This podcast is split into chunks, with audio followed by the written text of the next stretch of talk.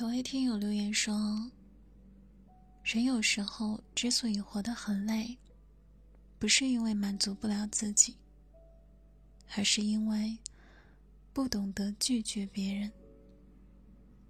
生活中有这样一类人，他们善良、心软，面对别人的请求，他们总是不好意思说出一个‘不’字。有时候，哪怕委屈了自己。”也不忍心辜负别人的期待。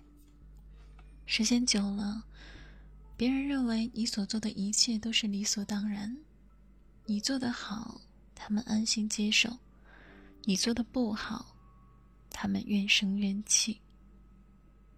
可是你知道吗？这个世界上没有什么理所应当的事儿，所有付出的前提都是他们对你怀抱的好感。因为喜欢你，才会有人为你奋不顾身；因为喜欢你，才会有人愿意被你欺负。生活中，我们都想成为一个温暖的人，但不是每个人都值得我们好。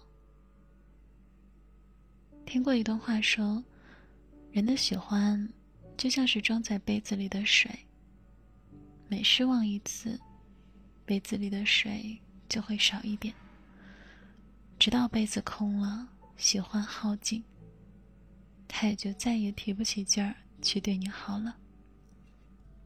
我想，一段舒服的关系，不是刻意的讨好，而是即使我拒绝了你，你也不会因此而责怪我，因为我们都知道，别人帮助你是情分，不是理所当然。不帮你，是本分，不是薄情寡义。